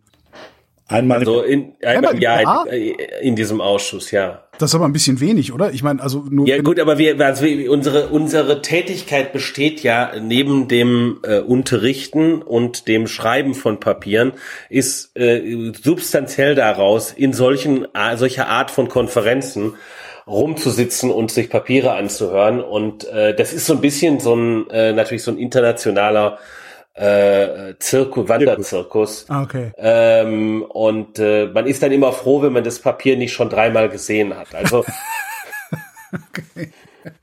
Ja, aber ich, ich habe sowas noch nie, also ich, ich sehe solche Papiere halt gar nicht und ich denke mir, eigentlich müsste ihr doch da irgendwie jede Woche sitzen und irgendwie müsste jede Woche jemand sowas vorstellen und daraus muss dann hinterher auch bitte ein, ein Podcast werden. Das ist wahrscheinlich haben, das, was ja, ja klar, wir haben, wir haben ja das natürlich an unseren Unis so. Ja. Also jedes vernünftige, jede vernünftige, äh, sagen wir, wirtschaftswissenschaftliche Fakultät, ob, egal jetzt ob in Amerika oder auch in Deutschland, die hat natürlich ihr, äh, das nennt man eben Seminar, äh, und äh, da kommt dann tatsächlich mindestens einmal also jedenfalls im Semester, äh, einmal pro Woche ein Gast, der dann eben auch solche Forschungspapiere vorträgt. Also es ist schon so, dass wir äh, sowas oft bekommen, aber jetzt halt in dem speziellen Rahmen in diesem Ausschuss, das würde wenig Sinn machen, über ein Jahr hinauszugehen. Aber die Idee ist halt schon, man bringt eben Makroökonomen aus Deutschland zusammen, dann hat man auch so ein bisschen ja, es ist ein bisschen enger, sag ich mal, sowohl vom thematischen Fokus her manchmal, äh, als auch einfach, dass man äh, so informell sich halt äh, austauschen kann. Und ich meine, da gibt's schon auch ein deutsches Element. Wir, unter, wir reden dann schon immer mal wieder auch äh, sagen wir mal, über deutsche Wirtschaftspolitik, ja, äh, in so informellen Panels. Also wir haben immer mal wieder, äh, also als wir das physisch noch konnten, haben wir zum Beispiel beim Wirtschaftsministerium getagt und dann haben dann tatsächlich auch mit dort auf, äh, auf Abteilungs- oder Unterabteilungsleiterebene, weiß ich jetzt nicht genau, äh, mit Leuten gesprochen. Im Finanzministerium haben wir das schon gemacht. Also das, äh, also die Idee ist schon dann auch, also es gibt, es gibt neben diesem ganz normalen, was auch, was eben an jeder normalen internationalen Konferenz passiert, nämlich diese Forschungsarbeit vorzustellen, tatsächlich auch so einen gewissen, ein gewiss, ein deutsches Element, wo tatsächlich dann auch über, sagen wir, spezielle deutsche Fragen der Wirtschaftspolitik äh, diskutiert wird. Ich würde sogar sagen, zunehmend, ne? Also wir machen das ja, sogar ja. Wobei man muss halt, man muss halt vorsichtig sein. Der Verein für Sozialpolitik ist kein deutscher Verein, sondern ein deutschsprachiger Verein. Ganz wichtig, ganz wichtig, weil sonst einem immer die Kollegen äh, aus der Schweiz ja, oder Österreich. Gehen auch gerne nach, nach Wien oder nach Zürich, nach Bern ins Wirtschaftsministerium und ins Finanzministerium. wenn, uns, wenn uns jemand zuhört und einladen will, wir kommen. Ja. Wo ihr gerade deutsche Wirtschafts, haben wir eigentlich jemals über deutsche Wirtschaftspolitik intensiv gesprochen oder soll ich das mal auf die Themenliste schreiben? Ah, tu, tu's mal auf die Themenliste. Ne? Weil ich habe mich, als ihr das erwähnt habt, habe ich mich gefragt, wie ist die denn eigentlich die deutsche Wirtschafts Wirtschaftspolitik? So, und mir fallen da jetzt irgendwie nur Gemeinheiten ein, darum sollten wir da vielleicht mal ausführlich drüber sprechen, äh, damit die Gemeinheiten weggehen. Patentsozialismus. Ich vermute, äh, damit meintet ihr äh, diese Forderung von, ich glaube, es sind 100 äh, oder knapp über 100 Länder, die äh, sagen, gebt doch bitte die Patente für die Impfstoffe frei, damit wir hier in unseren armen Ländern in Indien, irgendwo in Subsahara-Afrika oder so uns Impfstoffe produzieren können, ne? Ja. Ja. Ich habe da schon sehr, sehr viele Argumente von aus, aus beiden Richtungen gehört, was ich noch nicht beantwortet gekriegt habe. Vielleicht könnt ihr das. Warum fordern die das überhaupt? Weil die könnten doch auch einfach Lizenzen nehmen und produzieren. Also das ist äh, eine, äh, eine Frage. Es ist tatsächlich nicht klar, mir auch nicht klar. Äh, und je mehr ich mich mit dem Thema beschäftigt habe, wird es immer unklarer, dass das sozusagen die ja das äh, äh, das Gebot der Stunde ist. Also ich kann mir natürlich vorstellen, dass die äh, was die um was es denen eigentlich geht, ist natürlich eine, ja, auch an, tatsächlich dann an die Grundlagenpatente. Das ist ja so ein, wenn man sich das vorstellt, ist ja nicht nur ein Patent, der jetzt hinter diesem BioNTech äh, zum Beispiel äh, Impfstoff steht. Das ist ja so eine ganze pa Patenthierarchie, die eben sozusagen von den, von den, von den Grundlagen der mRNA-Technologie bis dann eben zu diesem speziellen Verfahrenstechnik und so weiter, äh, oh, äh, äh, das äh, en masse herzustellen. Also das ist ja eine ganze Hierarchie und ein ganzes Sammelsurium von Patenten, das darf man nicht vergessen. Ich kann mir schon vorstellen, vorstellen, dass die, dass, dass man, dass man mit dem Ganzen und vielleicht, dass man glaubt sozusagen äh, von von bestimmter Seite an einen ähm, sollen wir jetzt mal sagen, White Guild oder äh, entwickelte Welt äh, Schuldkomplex appelliert, um da an, sagen wir mal, Grundlagentechnologie zu kommen. Das will ich nicht ganz ausschließen. Aber die, das, das ist ja, also was ich halt nicht verstehe, ist, also ein Patent heißt ja nicht, ich habe das Geheimnis in meinem Stahlschrank weggeschlossen, sondern das heißt, es ist alles offen. Ich kann es benutzen, ich kann es nachbauen. Äh, was mir sicherlich fehlen würde, ist wahrscheinlich Rohstoffe und Technologietransfer. Das ist, das sind so Flaschenhälse halt. Aber ich kann es, ich kann es halt nachbauen. Aber dafür werde ich, dafür werde ich dann aber halt angezeigt. Nee, äh, das erstens und zweitens, das kannst du nicht. Warum? Weil diese Patente sind nicht so spezifisch, dass du das, also habe ich mir, das wusste ich auch nicht, aber das habe ich mir auch sagen lassen, die sind gerade in diesem hochkomplexen Bereich nicht so spezifisch, dass du das dann einfach nachbauen kannst. Äh, äh nee, also, aber Patente, nee, nee, nee, halt, Rüdiger. Patente müssen so sein, dass sie grundsätzlich die Herstellungsweise und Funktionsweise beschreiben. Das ist genau die Funktion eines Patents. Ist so viel informelles Wissen drin. Ja, halt, halt. Das ist jetzt, jetzt müssen wir unterscheiden zwischen dem Patent und der Produktion. Also das ja, Patent ist tatsächlich, das, ja, das Patent ist, muss tatsächlich so spezifisch sein, dass es grundsätzlich das, was patentiert wird, Das muss ich mit dem Patent nachvollziehen können. Es wird aber nicht patentiert der komplette BioNTech-Impfstoff, sondern es werden bestimmte Komponenten dieses Impfstoffes äh, patentiert. Und äh, das heißt, es gibt in dem Produktionsprozess eine ganze Reihe von Schritten, die sind gar nicht patentiert. Die sind aber Produktionswissen ganz praktisches Produktionswissen. Ja, vor allen Dingen, weil die das ja selber erst herausgefunden haben. Also ich habe mal eine unlängste Dokumentation von CNN über dieses Pfizer-Werk in Michigan gesehen, ja. Ähm, und was die da sozusagen on the fly, on the job überhaupt erst gelernt haben, wie man das die Produktion eff nicht effektiv und effizient gestaltet. Das ist äh, enorm. Also man muss da wirklich auch mal noch mal tatsächlich die, unsere nicht vorhandenen Hüte vor den Ingenieuren, vor den verfahrenstechnischen Ingenieuren im im Werk selber äh, ziehen, was die in kürzester Zeit innerhalb von wenigen Wochen gelernt haben, ist ist wirklich absolut erstaunlich, ja. Und es ist eben nicht so, dass du genau, wenn du das Patent hast, dass du dann in jedem Land der Welt mal von äh, von von äh, Kühl Kühleinrichtungen, Infrastruktur, äh, äh, Zwischenstoffen und so weiter, abgesehen, dass du das dann einfach nachbauen kannst. Das ist halt einfach nicht so das meine ich mit Technologietransfer. Also das ist ja eigentlich das, was passieren muss. Eine Bauanleitung kann ich jedem geben, aber äh, wie man, wie man ja das Werkzeug richtig ansetzt, das muss ich, das muss ich demjenigen zeigen. Und was ich halt nicht verstehe ist, also wir hatten ja in einer der ersten Sendungen haben wir auch schon mal gesagt, also die, die, die Impfstoffhersteller, die können sich damit dumm und dusselig verdienen. Das heißt, die haben ein äh, hohes Interesse daran, möglichst viel Produktionsanlage zu haben, also möglichst viel Output erzeugen zu können. Und darum verstehe ich nicht, wie so eine Forderung dahin passt, wenn ich doch eigentlich davon ausgehen müsste, dass das BioNTech Pfizer sowieso sämtliche in Frage kommenden Werke schon unter Beschlag genommen hat. Ja, das ist bisschen komplexer, okay. glaube ich. Und zwar, ähm, äh, also das, also zunächst einmal, es ist auch alles, was ich sage, ist ähm, vielleicht unperfekt äh, ja. im, im Sinne von, äh, dass ich Dinge ausblenden muss, um die, um die Sache zu vereinfachen. Äh, und man kann da auch völlig anderer Meinung sein und gut begründet anderer Meinung sein. Äh, Hauen Sie den wieder in den Kommentaren. Um ja, ja, ja.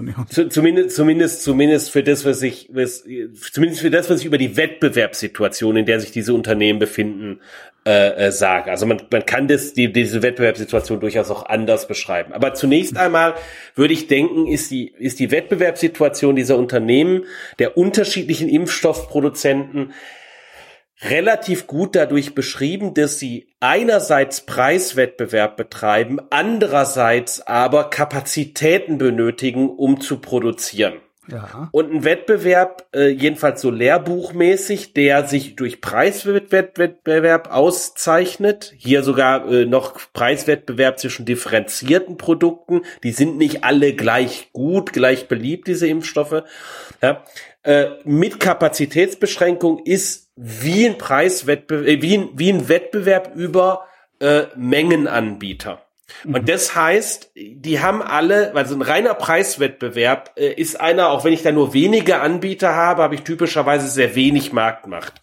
Ein Mengenwettbewerb ist einer, wo ich typischerweise relativ viel Marktmacht habe bei den Anbietern. Also wir haben jetzt hier relativ wenige Anbieter, die zwar Preiswettbewerb betreiben, aber mit Kapazitätsgrenzen. Also sind wir eigentlich wieder im Mengenwettbewerb. Also haben die relativ viel Marktmacht. Und wenn ich Marktmacht habe, dann fange ich halt an, strategisch über so einen Markt nachzudenken. Und hier ist die strategische Entscheidung ist, wann möchte ich wie viel Kapazität aufbauen? Diese Entscheidung gibt es weiterhin immer noch bei den Impfstoffherstellern. Mhm. Und zwar in der Frage, möchte ich diese, möchte ich diese Märkte, diese Impfmärkte heute bedienen oder möchte ich sie morgen bedienen? Irgendwann in der Zukunft ist klar, ist der Markt abgearbeitet, in Anführungszeichen. Ja. Dann ist auch hoffentlich irgendwann die ganze Welt geimpft. Aus Sicht, äh, aus Sicht der ganzen Welt macht es einen riesen Unterschied, ob das 2022 passiert oder 2023 oder 2025. Hm. So. Das macht auch für uns einen riesen Unterschied. Nur, ein Stück weit und ohne da jemanden Böswilligkeit äh, unterstellen zu wollen. Das sind in der Regel irgendwie äh, im weitesten Sinne Mediziner und ich unterstelle ihnen auch nie Böswilligkeit, dass sie irgendwie sich da selber auf Kosten anderer bereichern wollen. Ganz im Gegenteil. Aber es gibt natürlich sowas wie Schludern lassen. Ja, also wie mit wie viel Nachdruck betreibe ich Kapazität aufzubauen? Und da habe ich folgende Situation jetzt bei den Impfstoffherstellern wenn die äh, langsam Kapazität aufbauen. Ja, äh, dann ist es so, dass äh, irgendwie dann doch noch eine Mutante vorbeikommt und dann äh, es wahrscheinlicher wird, dass sich auch in Europa noch mal eine dritte Impfdosis absetzen kann, vielleicht auch noch mal in 2024 die vierte oder so. Geplante Obsoleszenz. Sowas. Ja, ja, also wie gesagt, man kann, ja, kann halt, man kann halt sagen, ja. irgendwie, es ist irgendwie ganz böse oder so, es ist wirklich Absicht, aber ich muss da noch nicht mal als Absicht unterstellen, sondern einfach nur zu sagen, ja, äh, ich kümmere mich halt nicht ganz, also ist nach Nachlässigkeit halt, Nachlässigkeit reicht. Es ist ja auch eine Investition und du kannst ja nicht beliebig viel investieren, wenn du nicht weißt, wie es wie es wie es ausgeht. Also das kannst du machen, wenn der Staat sagt, ja, ich übernehme jeden Preis, ich zahle jeden Preis.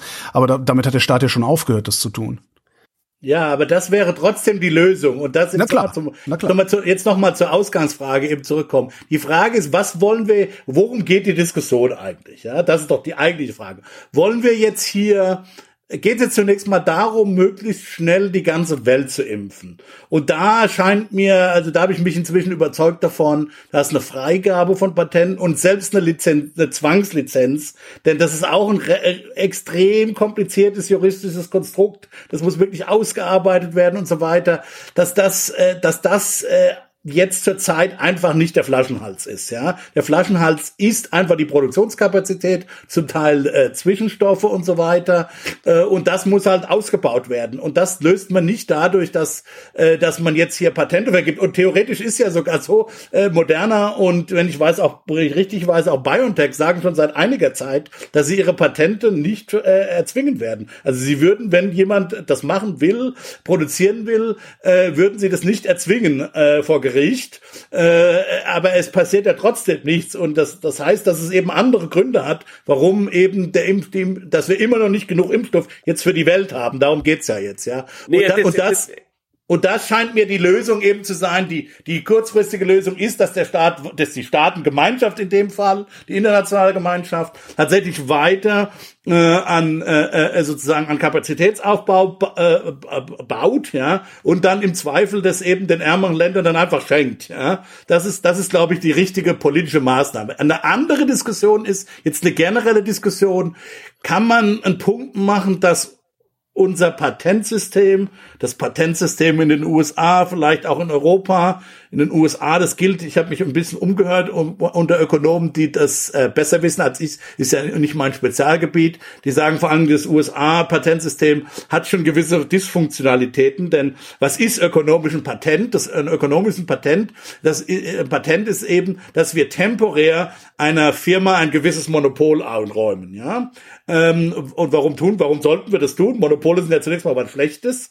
Äh, ja, ja, weil wir eben dynamisch dadurch Anreize schaffen, dass eben Firmen was erfinden, ja. Weil sonst, wenn äh, die nichts davon hätten und das jeder sofort nachbauen kann und nachmachen kann, naja, dann gibt's halt auch keinen Anreiz tatsächlich oder nicht so großen Anreiz, was Neues zu erfinden. Hat das eigentlich, das, das, das, wir behaupten das immer so. Hat das jemals jemand ausprobiert, ob das wirklich so ist? Hätte, also ob, ob nicht vielleicht Ur Sahin, der äh, Biontech-Typ, ob der das nicht trotzdem gemacht hätte? Ja, in dem Einzelfall schon, aber du musst ja das, äh, wir reden ja jetzt, ich habe ja, bin jetzt bewusst weggegangen von dem konkreten Fall. Da haben wir, glaube ich, das Argument schon gemacht, dass das Patent einfach nicht das Problem ist, ja. Äh, und zwar in, äh, in die, auf der einen Seite wie auch auf der anderen Seite. Aber man kann ja schon mal fragen, jetzt generell sind diese Patente oder auch Pharmapatente, gibt es da Probleme? Und äh, also ich, ich glaube tatsächlich, dass da, das ist, man kann da zu viel tun. Ich glaube, da, das ist der Punkt halt einfach. Ja. Man kann da zu viel tun, man kann zu viel Patentschutz äh, machen, weil dann eben tatsächlich Marktmacht ausgebeutet wird. Es alle möglichen äh, Probleme, die da Ineffizienzen damit äh, damit äh, äh, entstehen. Aber ich glaube auch, dass eine Nulllösung, das hat überhaupt kein Patentschutz, äh, das glaube ich auch, ist auch relativ sicher, dass das nicht die optimale. Und das muss man halt dann ausprobieren und immer wieder nachsteuern, immer wieder untersuchen, was äh, was das jeweilige ist. Lass mich vielleicht an der Stelle gerade noch mal kurz einhaken. Und zwar, äh, der Holger hat, hat vorhin einen Punkt gemacht zu den Patenten, der in dieser Diskussion äh, über das, was du gesagt hast, hinaus wichtig ist. Nämlich, es gibt nicht nur diese Dimension von äh, ein Patent verleiht temporär äh, eine Monopolstellung, sondern auch, äh, das würde, weil, weil das würde auch ein äh, ähm, Schutz von Betriebsgeheimnissen tun. Sondern was ein Patent eben auch ist, ist eine schriftliche Niederlegung von irgendeinem Produktionsprozess oder einem Produkt oder äh, oder ähnlichem.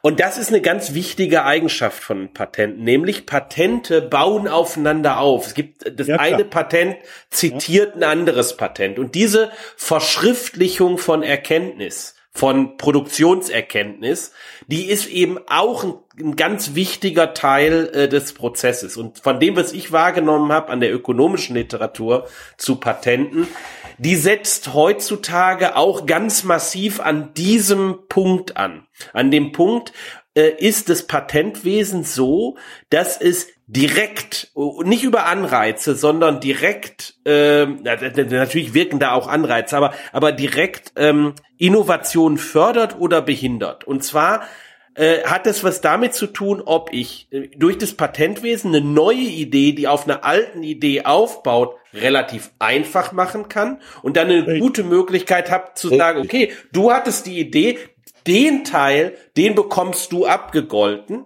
natürlich, ja, aber meine Idee baut darauf auf und ich kann da richtig frei drauf aufbauen. Du hast einfach nur das Recht, deine, sozusagen dein Recht durchzusetzen. Das ist die, die, die gute Wendung des Ganzen. Die negative Wendung des Ganzen, die haben wir gerade bei Softwarepatenten relativ viel wohl. Von dem, was ich auch da, genau wie Rüdiger bin ich nicht der Experte. Ich habe ein bisschen äh, mich mal immer wieder so, so man kriegt was mit auf, auf Vorträgen und so weiter. Zehn Jahre lang haben Apple und Samsung nichts anderes gemacht, als sich gegenteilig, gegenseitig für Patente zu verklagen. Ne? Genau, genau. Und So. Erfunden, aber, für, aber geklagt, ja. Äh, und der Punkt ist und der Punkt ist eben da kann ich und das das verbindet das ganze vielleicht auch mit der mit dem mit einem der Vorträge die wir heute hatten zu Unsicherheit ja äh, da kann so ein Patentsystem kann wenn es dysfunktional ist sehr viel Rechtsunsicherheit generieren ja nämlich ähm, wie viel kann ich wenn ich irgend so ein Patent habe das völlig unklar formuliert ist was jemand anders dann zitiert, darauf aufbaut, irgendwas macht, wie viel von dem Kuchen, den der produziert, kann ich damit äh, äh, abgrasen? Das ist also, es gibt einen Fachbegriff dafür, das nennt man Patentrolle. Also quasi, da sind Leute, die sich, oder Anwälte, die sich darauf spezialisieren, quasi einfach mal zu verklagen, um mal gucken, um mal zu gucken, was passiert. Und wenn du das natürlich hast, dann kann so ein Patentsystem in der Tat dysfunktional werden. Ja. Ich habe noch einen Punkt von eben und zwar wenn wenn ich wenn ich die äh, de, der Kapazitätsidee also eine Kapazität in der Impfstoffherstellung äh, von Christian folge, dann würde das bedeuten, dass wir möglicherweise sogar gerade schon Kapazitäten haben, die einfach nicht genutzt werden. Sei es aus Schludrigkeit, sei es aus äh, Investitionszurückhaltung oder sowas.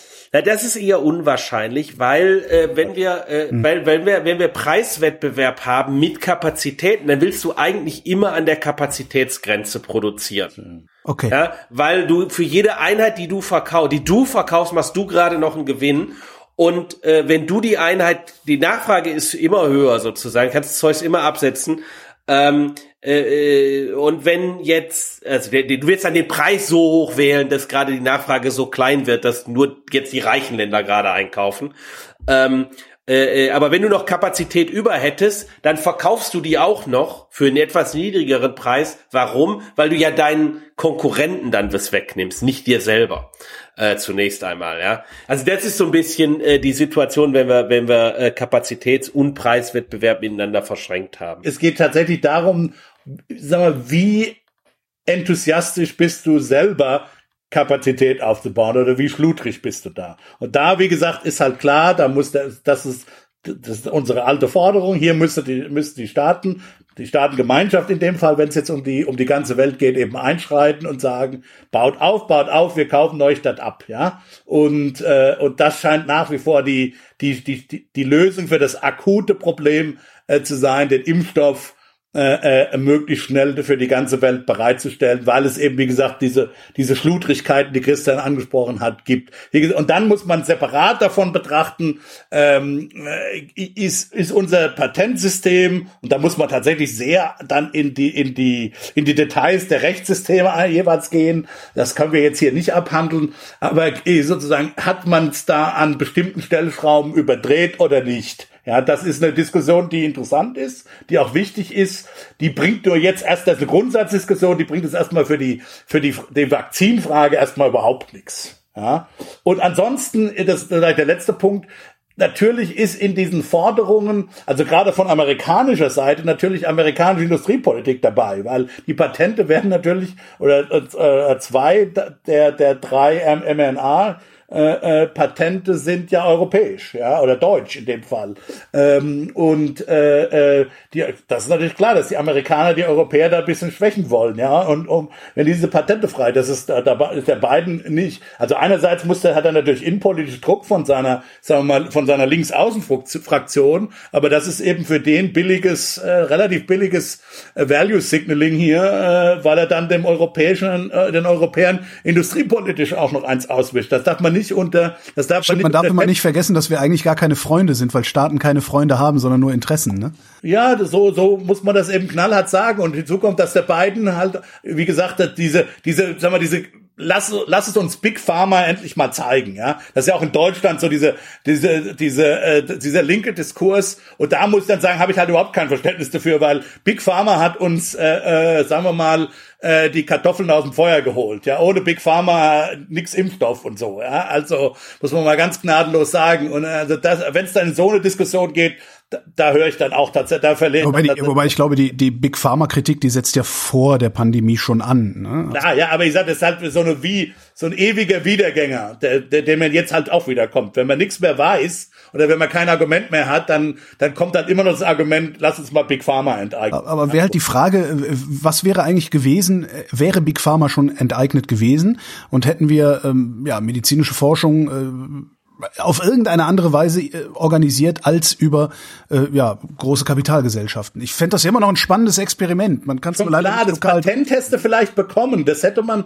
oh, oh, das also den Sahin, wenn der bei einem Max Planck Institut oder keine Ahnung wo äh, angestellt wäre, das hätte der auch gefunden. Aber es brauchte Pfizer ja, um das Ding zu produzieren. Darum geht's ja. Ja, also, du brauchtest die massiven Kapazitäten und die auch die verfahrenstechnischen Erfahrungen der Pfizer-Ingenieure in dem Fall jetzt ja.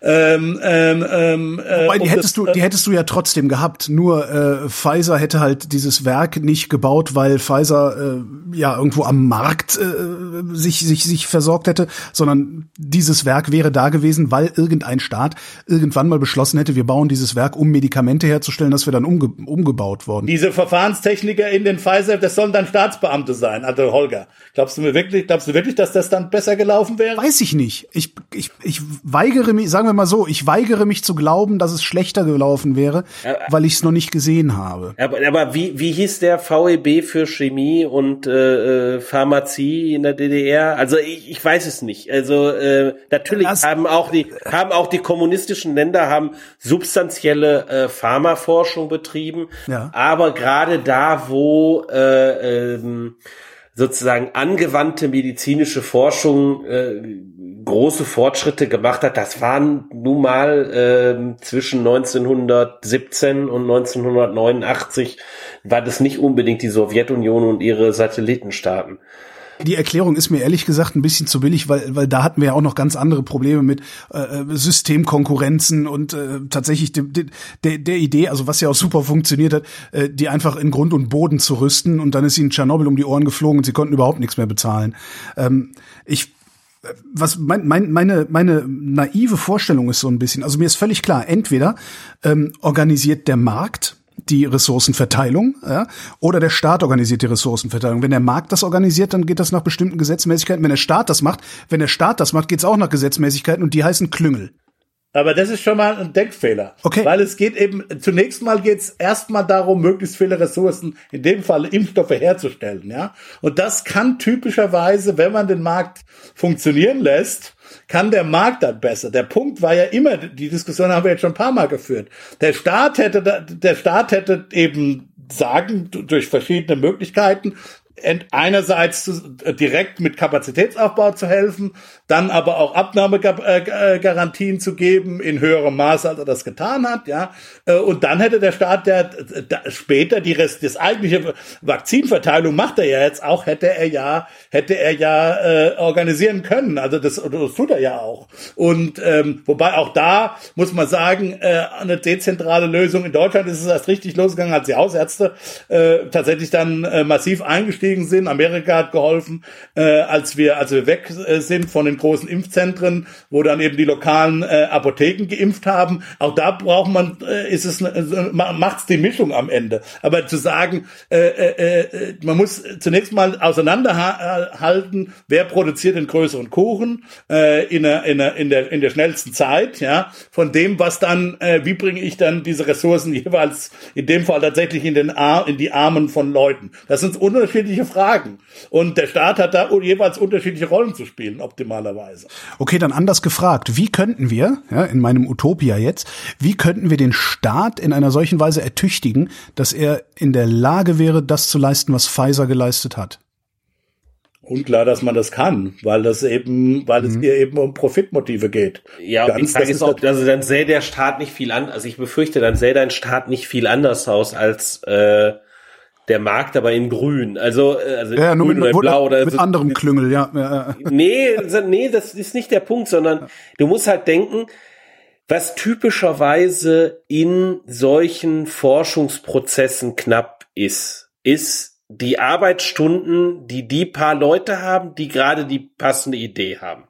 Ja. So, und die muss ich dazu kriegen, also, also hier nicht irgendwie Einzelkämpfer, Einzelforscher, sondern Teams von Forschern, äh, sieben Tage die Woche, äh, zwölf Stunden am Tag zu arbeiten und zwar für echt viele Monate. Ja, da haben wir Mittel und Wege für. Ja, äh, das kannst du, das kann, das kann auch ein, das kann auch ein Staat tun. Mit Sicherheit nicht mit dem Gewehr in der Hand, aber ja, aber dann sieht es halt ganz genau so aus, ja. dass ich halt anfange, die Leute, äh, die Leute entsprechend äh, monetär zu entlohnen. So, Klar. das Ganze funktioniert für den Staat. Das könntest du ja sagen, mal machen wir das halt. Ja, dann hast du aber die nächste Frage ist, äh, die äh, jetzt in der Pandemie ist es vielleicht noch relativ einfach, ja, weil sozusagen da ist diese Pandemie da und du weißt, okay, für diese Pandemie muss ich jetzt irgendwie genau den Impfstoff entwickeln. Mhm. Fein. Davor stehen aber Jahre, wo dieses, dieses, diese mRNA-Technologie erforscht wird. Da will ich jetzt, brauchst du, jetzt an der Stelle brauchst du irgendeinen Verwaltungsbeamten, der halt sagt, ja, wunderbar, mit dem Steuergeld vom Holgi äh, da gehe ich hin und sag, äh, äh, die BRNA-Technologie, die wird jetzt äh, gefördert, äh, weil ich finde die geil. Und mRNA finde ich nicht so toll, weil es mir gefällt der Buchstabe B viel besser, weil B ist ja besser. Aber so, ist das nicht, wenn, wenn ich, wenn, wenn da der Investor kommt und dafür sorgt, dass diese Forschung betrieben wird, ist das nicht eigentlich dasselbe in Grün? Nee, weil äh, der äh, muss, also erstens muss der dich überzeugen, dass er irgendwie gut darin ist, ähm, ähm, herauszufinden, welche Leute tolle Produkte entwickeln. Ja, äh, und der kann dich halt nicht zwingen, weil am Ende der Punkt ist oder hier da ist halt das Problem, der Staat geht halt hin und sagt dir, du musst jetzt die Steuern bezahlen. So, und dann äh, hast, kannst du nicht sagen, nee, aber ihr verfolgt echt doofe Projekte, weil ich habe mich da mal schlau gemacht und BRNA ist eine echt doofe Technologie, mRNA ist die viel bessere Technologie, auch wenn die nicht mit B anfängt. Wir sollten jetzt ja. mal dazu sagen, dass das jetzt ein komple komplett äh, ausgedachtes Beispiel ist. M Rudi, BM du wirst, sie werden dich nicht in den Knast schmeißen in den USA, nur weil du solche Dinge mit uns durchdenkst. nein, nein, nicht, dass die Leute wieder in den Kommentaren sagen, die Ökonomen haben keine Ahnung von Impfstoffherstellung. Ach so. BRNA gibt's gar nicht. Wir müssen es unbedingt mal volllaufen lassen und dann ganz viel solche Sachen erfinden. Ja. ja, also was ich sagen will ist, du kannst, du kannst natürlich im Staat versuchen, ganz viele Anreizmechanismen, die der Markt hat, nachzubauen. Ja. Dann wird aber dein Staat dem Markt immer ähnlicher im ersten Schritt. Ja. Aber im letzten Schritt scheitert er. Warum? Weil am Ende äh, immer eine äh, sozusagen eine Verantwortungsverschiebung passiert ähm, äh, weil ich durch Steuern Dinge erzwinge und äh, dann kann ich schludrig sein. Ich muss dich nicht mehr überzeugen. Äh, und sozusagen dieses, diese Informationsgewinnung, die in privaten, freiwilligen äh, Interaktionen passiert, die ist eben tatsächlich zentral überall da, wo es um in Informationen geht. Natürlich gibt's total viele Sachen, nicht, dass ich da wieder falsch verstanden werde, weil ich bin ja immer in so eine komische Richtung gedrückt, aus der ich gar nicht komme. Ähm, äh, natürlich gibt es super viele Sachen, die der Markt problematisch kann. Auch da geht's um Informationen. Da geht's darum, private Informationen auszubeuten gegenüber anderen. Da geht's darum, äh, in schlechte Koordinationen äh, zu kommen, äh, Versicherungen nicht produzieren zu können wegen äh, Informationsproblematiken und so weiter. Nur, ähm, ich glaube, äh, Erfindungsprozesse fallen halt typischerweise nicht da rein. Man sollte vielleicht auch noch mal dazu sagen, das bedeutet jetzt nicht, dass in jedem Einzelfall der Erfinder äh, nur durch monetäre Anreize äh, äh, motiviert hat. Also Ich glaube, als letztes dem dahin, ist das. Ja, ja, das, ich glaube, das ist das als letztes. Also ist sogar.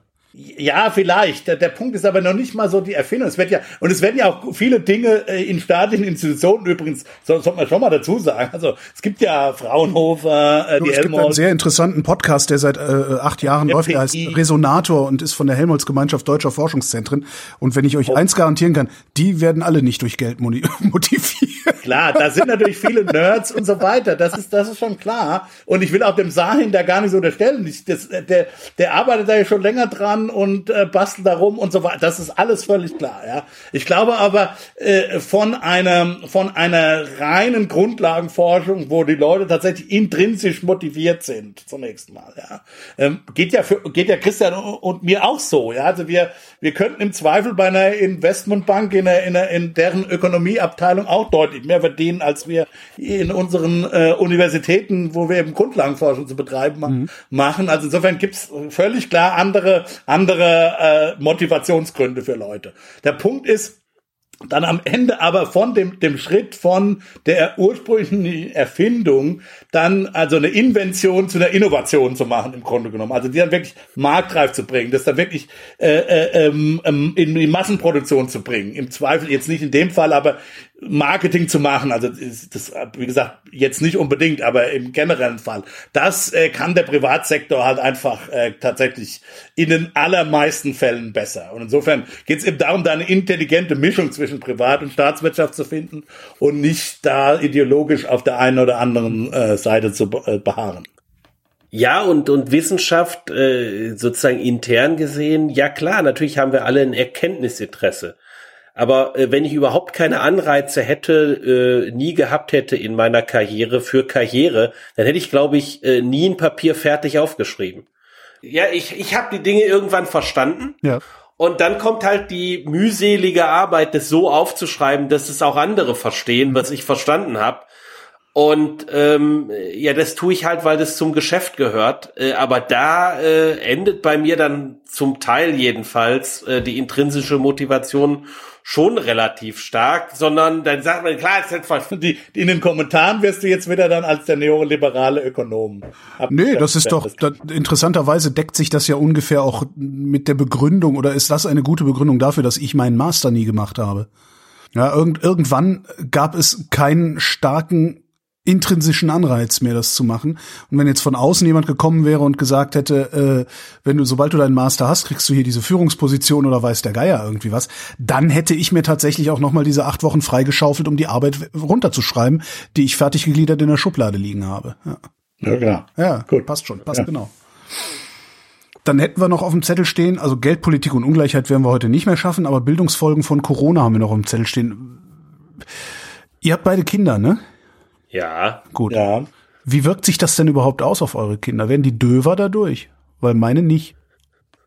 Äh, nee, aber das deckt sich auch äh, tatsächlich mit Umfrageergebnissen, die ich gesehen habe. Ja. Ähm, äh, von, äh, also de, der Ludger Wössmann aus München hat die Sachen relativ intensiv beforscht.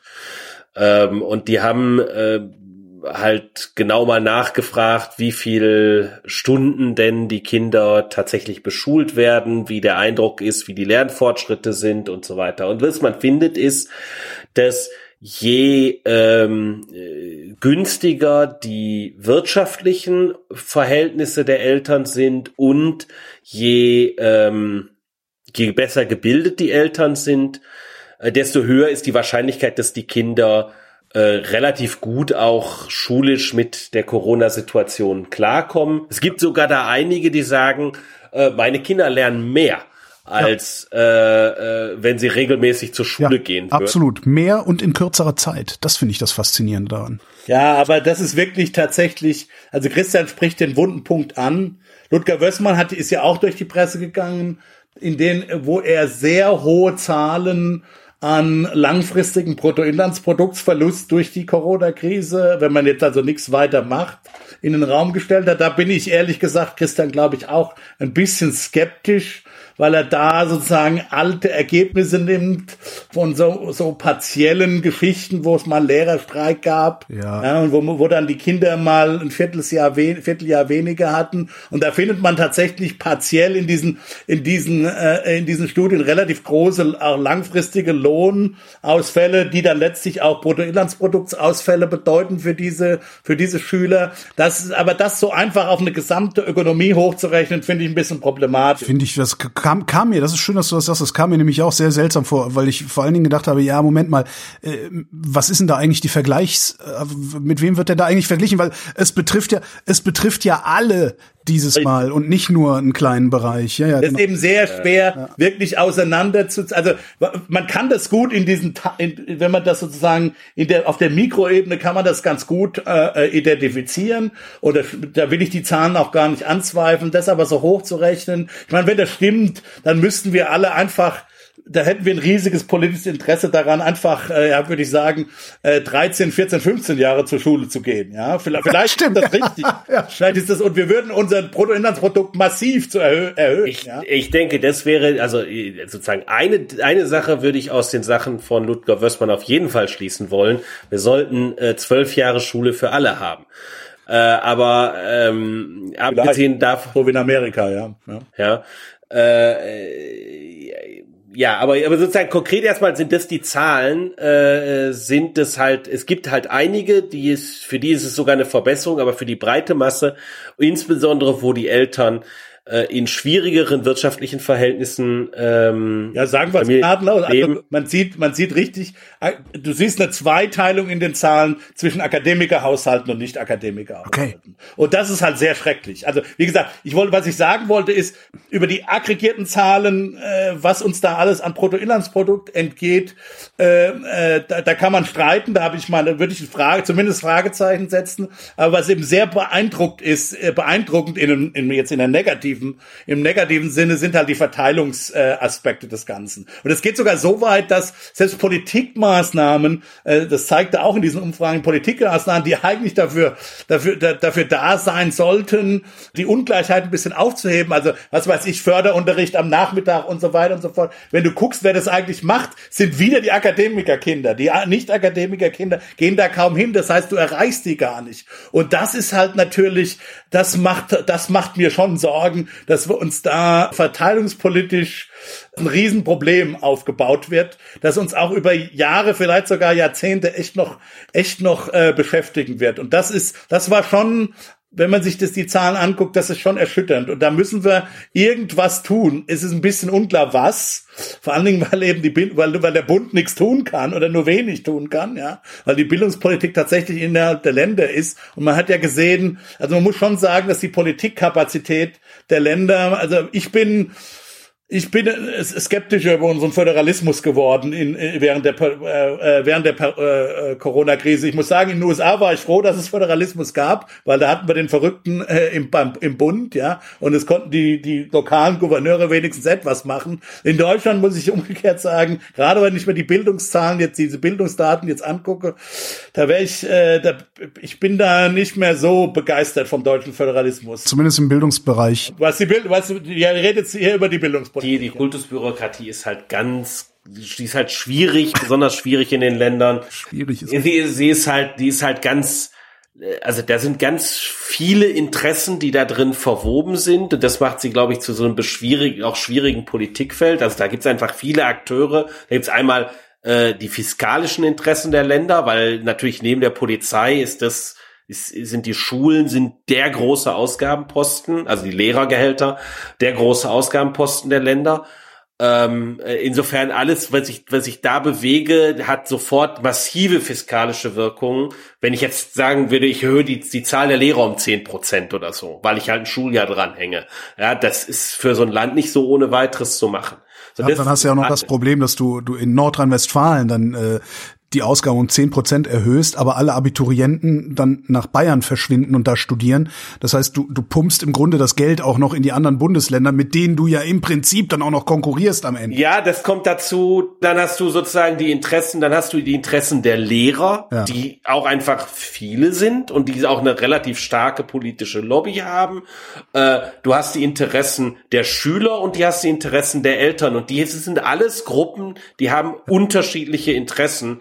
Und ich glaube, die miteinander zu ver verweben und auszutarieren und so, das ist auch, glaube ich, gar nicht so leicht äh, äh, aus Sicht äh, äh, dieser Bürokratie. Aber die ist eben, die ist eben schweinelangsam. Ja, also sozusagen im einfachsten Fall selbst selbst ein Innenministerium ist halt relativ einfach. Du hast die Interessen der allgemeinen Bevölkerung, möglichst viel Sicherheit zu haben, jetzt mal ganz platt gesprochen, und äh, die Interessen derjenigen, die kriminell sind, die werden typischerweise nicht mit berücksichtigt äh, bei der Innenpolitik im Sinne von positiv berücksichtigt. Natürlich habe ich auch da fiskalische Interessen dran. Aber die, sozusagen die, die, die, die Interessenlage ist weniger äh, auf Ausgleich bedacht in anderen Feldern als, als so in diesem Bildungsfeld. Und ich glaube, deshalb ist es halt auch ganz schwierig. Aber ja, Das große Problem ist halt, ähm, das weiß ich jetzt wiederum auch von, von äh, engen Freunden, die in der Bildungsforschung unterwegs sind, die sagen halt, dass die Kultusbürokratie in Deutschland äh, im Grunde komplett beratungsresistent ist und auch äh, wirklich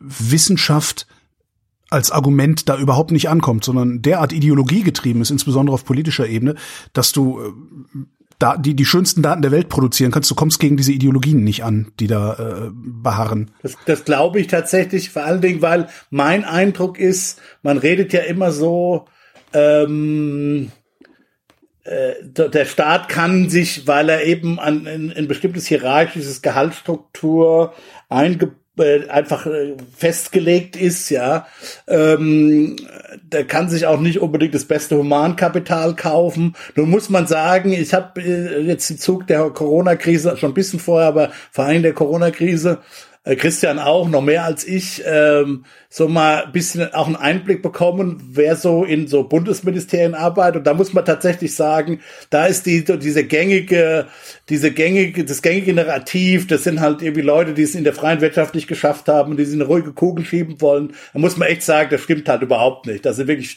super fähige Leute, das ist ein extrem hohes Humankapital. Da können die Deutschen sich wirklich auch glücklich schätzen, dass da so gute Leute waren. Mein Eindruck ist aber doch, das, das ist jetzt das Negative, ich weiß nicht, ob das äh, jeweils für die Landesbehörden und für die Land Landesbeamtenschaft so weit, äh, so weit auch gilt, ja. Ähm, und äh, ob da das Humankapital auch noch so gut ist wie im, wie im Bundesbeamtenapparat. Ähm, äh, mein, mein, sagen wir mal, Casual-Eindruck ist nicht unbedingt. Und insofern, äh, das, das mag, mag eine Erklärung für diese Beratungsresistenz sein. Das andere ist natürlich, man darf nicht vergessen, dass eine Krise, das insofern, das haben wir, glaube ich, vielleicht auch schon mal hier im Podcast gesagt, aber äh, vielleicht auch schon mal vorher, äh, dass die Zeitdimensionen, in denen Bildungspolitik normalerweise vor der Pandemie läuft, sind halt ganz andere als zum Beispiel die Finanzpolitik. Ja, für die, die Finanzpolitiker für die ist es schon mal, ist bedeutet halt eine Krise, dass man innerhalb von einem Wochenende irgendwelche Banken retten muss oder so. Also die haben ganz andere Zeithorizonte. Ja, äh, für die Bildungspolitik die typische Krise vor Corona war für die halt okay, die Volkszählung oder der, der Mikrozensus kam raus und in zehn Jahren haben wir mehr Abiturienten oder so. Wir brauchen mehr, wir müssen in zehn Jahren es schaffen, mehr Studienplätze aufzubauen. Ja, Das kurzfristigste für die war Pisa. Das war immer das kurzfristigste. Das, also, oh Gott. Ja, ja, ja, aber die die hatten jetzt plötzlich, hatten die jetzt eine Krise, die fast so akut ist wie eine Finanzkrise, ja. Äh, Und da, dafür waren die auch mental vermutlich nicht äh, ausgestattet, äh, tatsächlich so, äh, tatsächlich äh, ähm, wirklich dann äh, auch äh, vorzugehen. Ist meine, ist meine, mein Eindruck. Ich hätte eins noch, wir hatten eben ähm, die Bildungschancen, also das, das, das, äh, die, die, die unterschiedlichen Bildungschancen und die Auswirkungen auf das BIP. Ist das Bruttoinlandsprodukt an der Stelle überhaupt eine sinnvolle Messgröße? Es ist vielleicht sogar eine, eine allgemeine Frage, ne? Ist das Bruttoinlandsprodukt überhaupt eine sinnvolle Messgröße? Die Frage diskutieren Ja, wir aber die- jetzt nicht. Die kannst du mal auf die Liste setzen. Okay, es Ja. dauert länger. Die, kurz, die kurze Antwort ist, äh, sie ist, es ist sinnvoll für das, was es misst, aber äh, das, was es misst, ist nicht alles, was uns interessiert. Was sinnvoll ist, Richtig. genau. Das, das ist die kurze An Antwort. Und auch hier gilt natürlich, ist es, man will Bildungspolitik nicht nur nach zusätzlichem Bruttoinlandsprodukt bemessen. Natürlich, wir wollen, äh, wir wollen informierte Bürger haben, äh, demokratiepolitisch, demokratietheoretisch äh, äh, äh, brauchen wir informierte Bürger. Wir wollen auch ja, also äh, wie gesagt, also insofern gibt es andere Gründe, warum wir eine äh, gebildete, eine gebildete Bevölkerung haben wollen. Das heißt aber nicht, dass es eben nicht, äh, dass es eben, es ist trotzdem Bruttoinlandsproduktsrelevant und insofern kann man mal, das Schöne am Bruttoinlandsprodukt ist, dass man halt äh, vergleicht, dass, dass es eben Dinge vergleichbar macht, die sonst schwierig zu vergleichen sind. Und in einer Welt mit knappen Ressourcen, wo die Politik entscheiden muss, äh, sind natürlich solche vergleichbaren Machungen mit all, bei all ihren Problemen und äh, tatsächlich Inkommensurabilitäten, die man dann eben versucht vergleichbar zu machen, äh, äh, äh, äh, nützlich, sagen wir mal so. Ja? Ähm, äh, man darf es nicht überinterpretieren. Wir bleiben also hängen an der Frage und die nehmen wir mit in die Nacht sozusagen. Äh, Was können wir unternehmen gegen diese Bildungsungerechtigkeit, die äh, oder Bildungsungleichheit nennen wir es mal, ähm, die die Pandemie jetzt auch noch uns äh, verschafft hat. Ja, ich denke, das ist eine wichtige Frage, für die es keine einfache Antwort gibt, leider. Rüdiger Bachmann und Christian Bayer, wir sprechen uns noch. Herzlichen Dank. So, in diesem Schönen Sinne, Abend. herzlichen Dank. Und euch danken wir wie immer für die Aufmerksamkeit. Hinterlasst eure Kommentare auf vrind.de. Wir lesen das auch, also zumindest Seid nicht zu böse Genau. Genau, seid mal lieb zu